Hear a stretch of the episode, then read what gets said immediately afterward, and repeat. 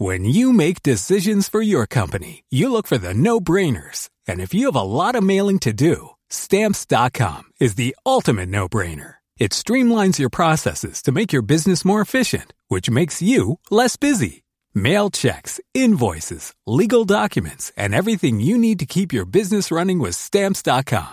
Seamlessly connect with every major marketplace and shopping cart. Schedule package pickups and see your cheapest and fastest shipping options from different carriers. With rates up to 89% off USPS and UPS rates. And with the Stamps.com mobile app, you can take care of mailing and shipping wherever you are. Make the same no-brainer decision as over 1 million other businesses with Stamps.com. Sign up with Code PROGRAM for a four-week trial, plus free postage and a free digital scale. No long-term commitments or contracts. That's Stamps.com.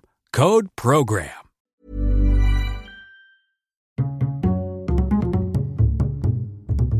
Culture G. Cultivez votre curiosité. Bonjour à tous, je vais aujourd'hui tenter de répondre en quelques minutes à la question Qu'est-ce que pi? La réponse la plus simple, ça serait bien sûr 3,14 et des poussières, ou encore 3,1415926. On peut continuer comme ça pendant encore longtemps, mais je ne suis pas certain que ça intéresse grand monde. Ah oui, en effet. Pi, c'est un nombre irrationnel donc on ne peut qu'approcher sa valeur exacte, et en géométrie euclidienne, c'est le rapport constant de la circonférence d'un cercle à son diamètre. J'ai rien compris. Non, ou alors c'est moi c'est- Non, moi non plus, j'ai rien compris. En fait, pi c'est un nombre que l'on retrouve de manière constante dans tout ce qui est rond. Un ballon de foot, une roue de voiture, ou même le mouvement d'une planète. Sa valeur reste toujours la même, quelle que soit la taille du cercle, de la roue ou du ballon.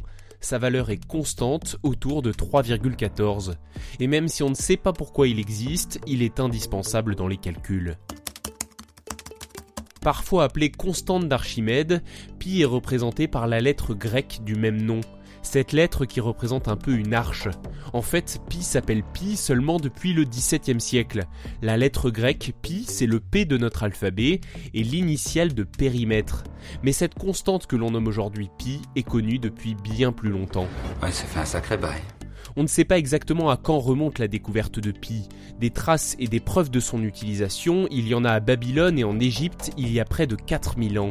Au IIIe siècle avant Jésus-Christ, Archimède, formidable mathématicien grec, est le premier à remarquer qu'un cercle peut être compris entre deux polygones, l'un à l'intérieur du cercle et l'autre à l'extérieur. Et comme on sait très bien calculer le périmètre d'un polygone, il estime une première valeur de pi à 3,14185. C'est déjà pas mal. Ce n'est pas très précis, mais ça suffit dans la grande majorité des calculs.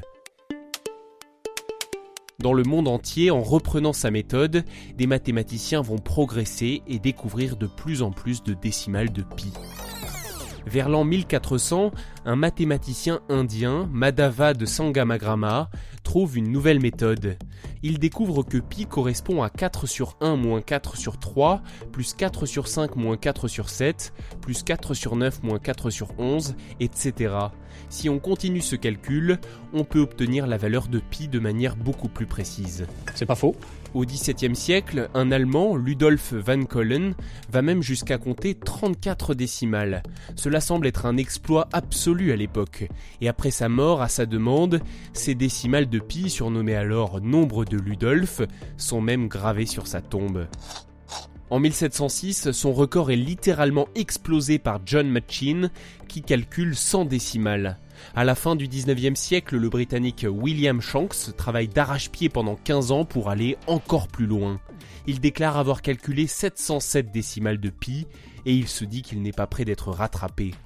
À l'exposition universelle de 1937, à Paris, une salle est consacrée à pi dans le palais de la découverte nouvellement créé. Les 707 décimales de Shanks y sont affichées, mais malheureusement, en 1945, on découvre qu'il a fait une erreur de calcul et que seules les 527 premières décimales sont correctes. Les suivantes seront corrigées quelques années plus tard, et vous pouvez toujours aller les voir dans cette salle du Grand Palais. Qu'est-ce que c'est que ce truc avec tous ces chiffres? Bon, l'arrivée de l'informatique a complètement révolutionné les méthodes de calcul. Maintenant, on lance un programme informatique, on va se faire un café, Et quand on revient, la machine a calculé des dizaines de décimales de pi, puis des centaines, des milliers, des millions. Aujourd'hui, on connaît des milliards de décimales de pi, même si ça ne sert franchement pas à grand chose.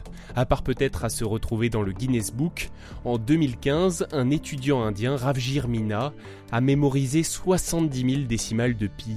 Il lui a fallu 10 heures pour les réciter publiquement et trouver sa place dans le livre des records. Merci d'avoir écouté cet épisode. Je vous invite à le partager s'il vous a intéressé, à vous abonner et à suivre Culture G sur les réseaux sociaux. N'hésitez pas également à mettre un commentaire, un petit pouce dans les airs ou un cœur si vous appréciez ce podcast. Et on se donne rendez-vous lundi prochain. Flexibility is great. That's why there's yoga. Flexibility for your insurance coverage is great too. That's why there's United Healthcare Insurance Plans. Underwritten by Golden Rule Insurance Company, United Healthcare Insurance Plans offer flexible, budget friendly coverage for medical, vision, dental, and more. One of these plans may be right for you if you're, say, between jobs, coming off your parents' plan, turning a side hustle into a full hustle, or even missed open enrollment. Want more flexibility? Find out more about United Healthcare Insurance Plans at uh1.com.